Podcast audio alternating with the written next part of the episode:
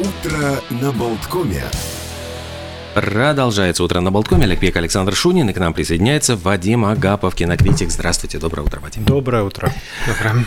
Интрига заключается в том, что, э, да, ближайшая вот интересная э, встреча с публикой, это будет такой вот, э, я понимаю, творческий вечер. Или... Творческий вечер. Книги Скорее, лекция, да. лекция. А начнем с анонса 30 октября, если не ошибаюсь, это же это воскресенье буквально. А 14.00 у наших друзей арт-платформа Стадия Гертрудес 24. А Вадим Агапов, да, выступит с лекцией «Соблазнять харизмой» Дэвид Боуи читает Камилу Палью. Ну, а в целом а, цикл лекций «100 любимых книг Дэвида Боуи». Все верно. То есть это рассчитано на 100 лекций. Ну, может быть, будет меньше, потому что ряд книг можно объединить в одну встречу. Да, у Боуи довольно специфический список, и, скажем, книги об истории музыки, я думаю, можно объединить и рассказать сра- сразу обо всех. А, то есть известен какой-то список. Боуи там вот сидел долгими зимними лондонскими вечерами, составлял мой топ-100. Да, он составил этот список. А Как долго он над ним работал, сказать трудно. Это было в 2013 году. Дело в том, что его очень долго уговаривали написать автобиографию. Автобиография входила его, еще не написанная, уже входила там в топ самых ожидаемых книжных Мгм. новинок. Он все откладывал, откладывал, а все больше просили после того, как у него случился на сцене инсульт, боялись, что человек, не дай бог, помрет. И вместо автобиографии в итоге он поступил довольно остроумно, как мне кажется. Он просто составил список 100 книг, да, своих любимых. Видимо, это отсылка к э, знаменитой фразе, что у настоящих читателей не бывает биографий, у них бывает только библиография, то есть книги, которые прочитал. А и тем самым он как бы показал, что он себя считает в первую очередь не рок-звездой, не музыкантом, не актером, не художником, а читателем. Ну, Тут вспоминается э, список Бродского тоже какой-то. Да, да, Мол, если вы этого не читали, мне с вами не о чем разговаривать, в принципе. да. Ну, над этим списком многие, правда, Бродского смеялись, в том числе и его ближайшие друзья говорили, ну, там, конечно, Иосиф Ну, в целом подход, приврал, прямо скажем. Махабхарату он не читал точно, это мы знаем как Ну, может быть, хотел. Да, Ему было бы хотел узнать в разговоре с собеседниками.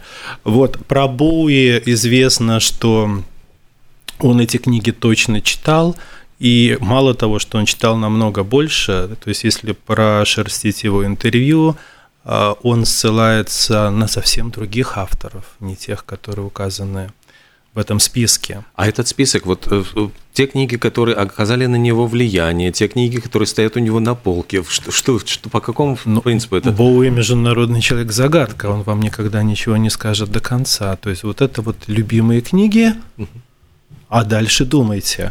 А Ну- если говорить о его полке, то известно, что во время съемок э, человека, который упал на землю, да, 76 года, не путать с сериалом, который в этом году вышел, он таскал с собой целый вот этот вот микроавтобус, вот такая вот пе- переносная, перевозная библиотека.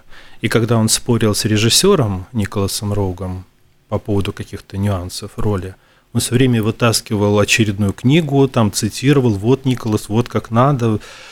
И в конце концов режиссер не выдержал и решил над ним подшутить. Он сказал, Дэвид, твоя проблема в том, что ты слишком мало читаешь. Мгм. И Боуи не понял, что это шутка. Он понял это только через два месяца. То есть он, он зарылся в книги еще больше. Мгм. То есть он, да, он запойный читатель, это известно. А почему именно книги, а не альбомы, например, музыкальные? То есть вот вроде казалось бы для музыканта более логично, что его должна раскрыть музыка. Да, ну, во-первых, такая передача уже есть э, на радио «Свобода». Э, По-моему, там к 60-летию Боуи была то ли одна, то ли две передачи. Э, И там, конечно, люди постарались, они изучили какие-то малейшие его отсылки и упоминания, и э, набрался довольно интересный список. И там, во-первых, очень редкие песни а даже у известных исполнителей э, весьма нетипичные произведения. И, в общем, раскопать и понять, А, ну, тут нужно музыкальное образование, которого у меня нет, поэтому я лучше в эту сферу соваться не буду. А тут, ну, все-таки филолог, да, что-то я про книги сказать смогу. Давайте, может быть, озвучим как несколько раз, да. книг из этого списка. Ага, хорошо. Ну, раз э, первая встреча будет посвящена книге Камилы Пальи, наверное, можно с нее начать. Почему я назвал ее, хотя она 75-я в списке.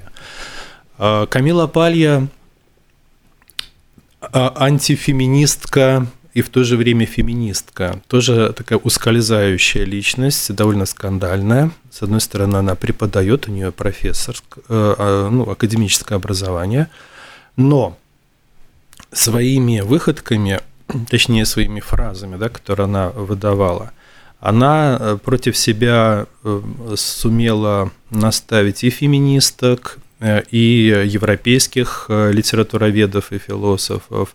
Ну, в общем, всем такая кость в горле, и в то же время ее мнение весьма интересно да, для обсуждений. А, она написала книгу «Лики сексуальности», хотя переводить это можно как и «личины сексуальности», а можно как и пер сексуальные персоны, потому что sexual persona.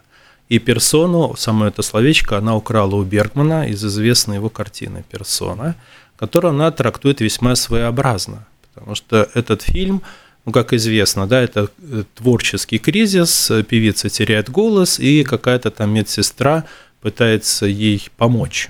И в итоге с ними происходит э, что-то странное, да, какая-то психологическая, может даже физическая близость, какое-то перекрещивание персон.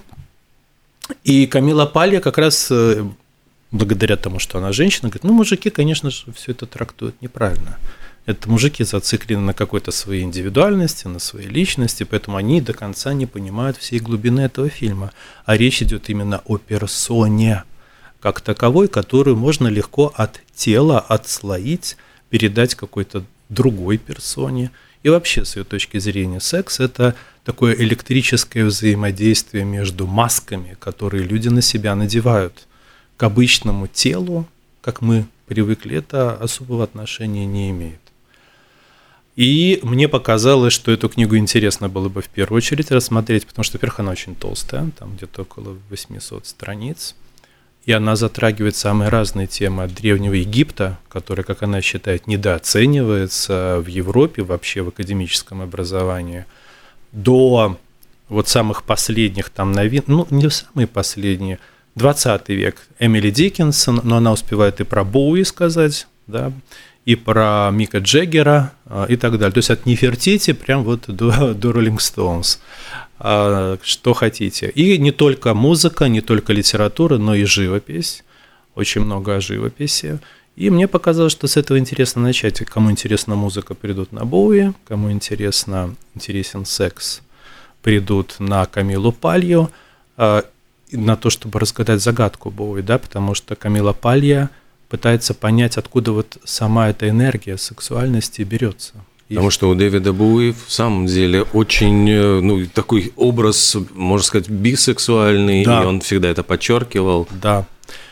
И при этом если посмотреть, скажем, ранние его фотографии, да, в общем, ничто не предвещало, что он станет таким секс-символом. То есть это человек, который специально над этим работал. Тоже в интервью иногда проскальзывает. Даже в 90-е годы, когда ему уже было за 50, он говорил, как ему важно выглядеть сексуально в своих клипах.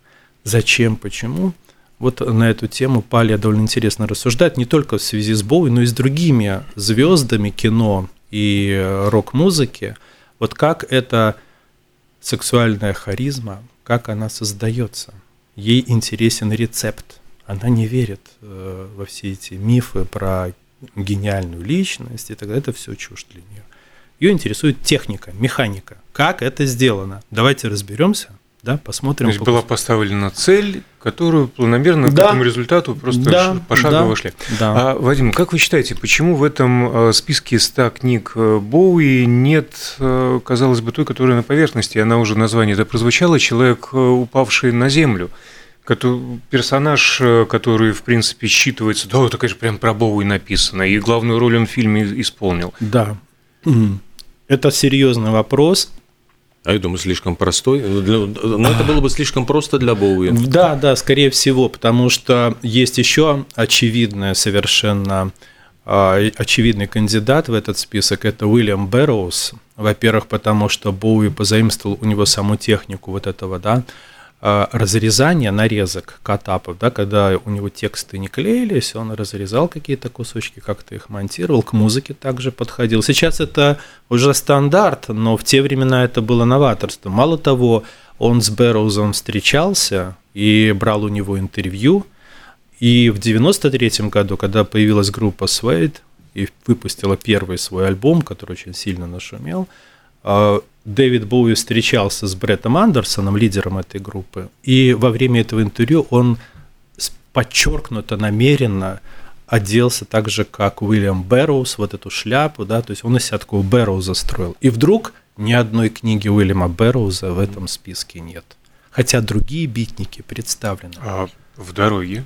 В дороге это Керуак. Керуак. Там Бэрроуз о, прошу прощения. Нет, нет, все верно, часто путают, потому что... Да, да, да, да, да, потому да. Что, вот вы меня поймали. Э, потому что в э, книге «В дороге» Бэрроуз присутствует как персонаж. Да, они вместе тусовались, Гинзберг, Керуак, э, Бэрроуз. Но вот как персонаж Бэрроуз присутствует, как автор нет. Я думаю, что тут скорее Э, метод Боуи заключался в том, чтобы свой корпус э, своего творчества, клипы, музыку, песни, тексты подсветить с помощью этого списка. То есть вот эти 100 книг – это не ключ к решению загадки, а скорее эм, зеркала, какие-то световые эффекты, лучики, которые вот а, под особым ракурсом высветляют дополнительные смыслы к тому, что он хотел сказать. Ну, опять же, листая этот список, э, ну, есть более-менее объяснимые или понятные вещи, ну, там тот же самый Камю, например, угу. с посторонним, а, и тут же, тут же, тут же крутой маршрут э, Евгений Гинзбург. Да, совершенно неожиданно, тем более, что человек проигнорировал и Достоевского, да, на которого Гинзбург опирается, а Толстого нет, зато есть Булгаков, Булгаков, кстати, ну, необычное решение, потому что Элем Климов хотел э, Боуи снять в роли Воланда. Был у него такой проект, но, как я читал, он хотел Боуи не потому, что он был фанатом его творчества, а просто потому, что у Боуи глаза разного цвета, как и у Воланда, и э, не нужно ни спецэффектов, ни линз, никакой вот этой искусственности, а человек уже готовый, готовый Воланд. Евгения Гинзбург э, интересна еще и тем, что Буи э, к России, к Советскому Союзу испытывал определенное притяжение. Ему было интересно. Наша страна, он побывал в Москве, с Игги Попом. да. да, есть фотографии на Красной площади. Очень Потрясающий, когда человек вот умеет слиться с толпой, что называется. Он сейчас на вершине славы, да, и никто э, в Москве даже не заметил, э, кто вообще ходит по Красной площади. Ну и путешествие его. Да, да, его. и все это путешествие по БАМу, это особая история, есть, есть на эту тему книги, они на русский язык не переведены, те люди, которые сопровождали его в турне. Вроде бы это объяснялось тем, что Боуи не любил перелетов, не любил самолетов, э, и поэтому путешествовал по Советскому Союзу только для того, чтобы избежать перелета да, трансатлантического. Но а потом выяснилось, что все-таки э, никакой фобией он не страдал.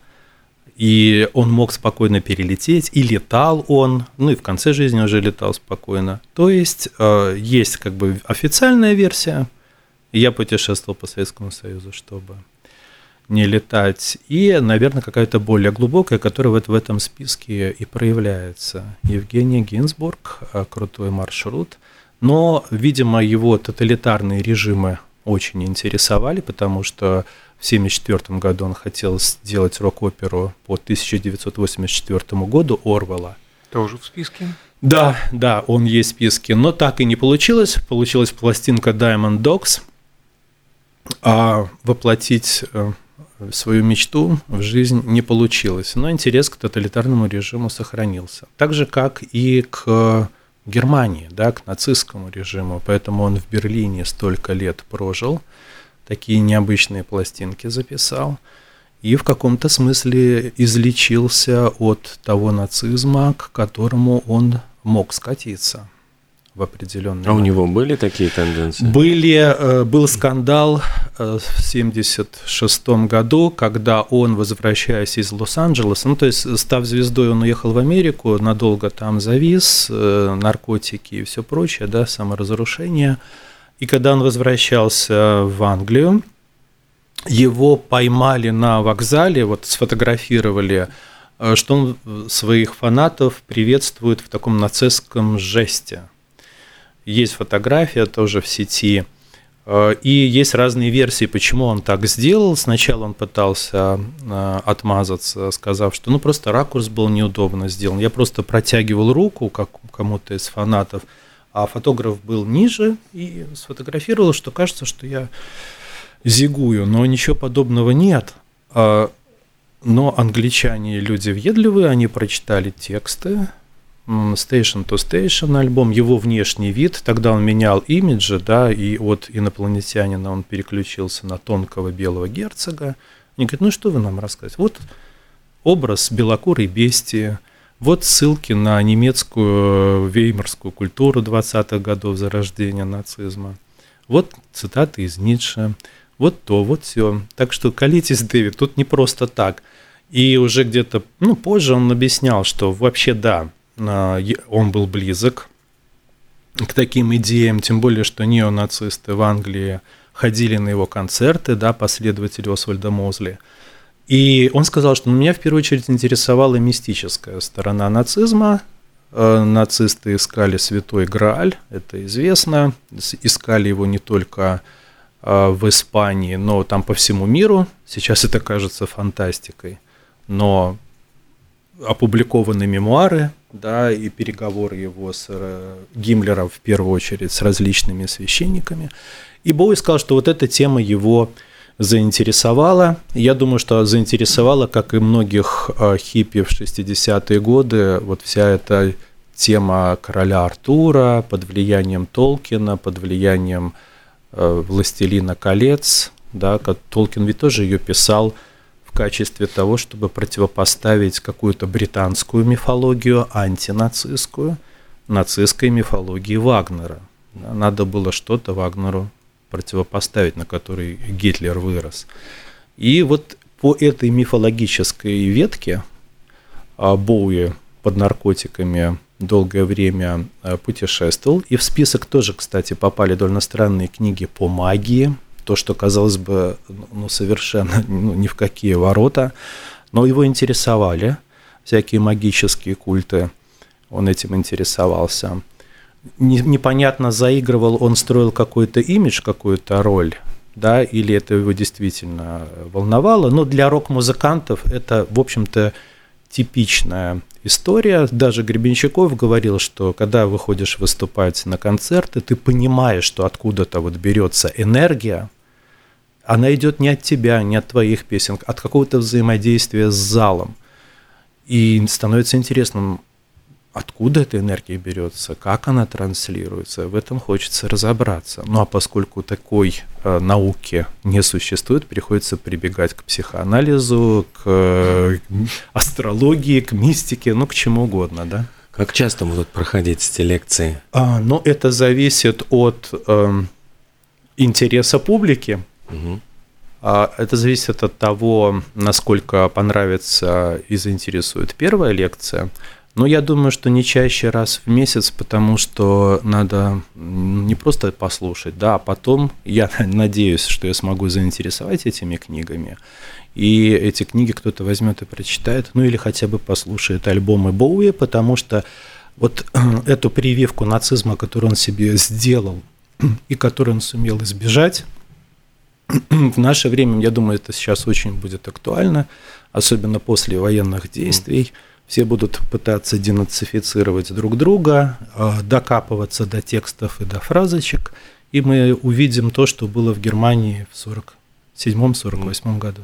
А все ли книги из этого списка переведены на русский язык? То есть вот к тому, чтобы почитать Нет. них?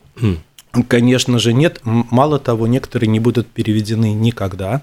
Например, у него есть вместо книги просто подшивка сатирического журнала «Wiz», да, которым он очень увлекался. И тут можно только пробежаться, показать, рассказать, попытаться понять э, корни того особого тонкого английского юмора, да, может быть, который мы не всегда улавливаем. Это не будет из комиксы про какую-то октябрину, да. И Бинни, Бино. И Бино тоже. Там, там есть еще, там, там по-моему, два журнала, да, и Бино тоже, да. Это очень был популярный журнал, на котором и Монти Пайтон, по-моему, тоже э, воспитывались. Но это не будет переведено. Некоторые книжки переведены, но какими-то, я не знаю, энтузиастами, что ли, эм, очень маленькими тиражами они вышли там лет 5-6 назад и тут же пропали. И Будут ли они переизданы, был, особенно был в... бы жив Илья Кормильцев. Да, да. в другой сож... России. Да, да, к сожалению, вот. Эм, ну, это происходит. я все к тому, что эти встречи, лекции будут, э, может быть, с возможностью таким окошком узнать в мир, в мир, в мир, да. в мир знаний, в мир литературы, раз, философии и так далее. Где? Все начинается в это воскресенье, 30 октября в 2 часа пополудни арт-платформа «Стадия Гертрудес 24». Итак, да, первая лекция из, возможно, большого цикла. Все зависит от нас с вами. Между прочим, 100 любимых книг Давида Боуи. И первая, соблазняясь харизмой, Давид Боуи читает Камилу Палью. А все это будет объяснять кинокритик, филолог, педагог Вадим Агапов, наш сегодняшний гость в студии.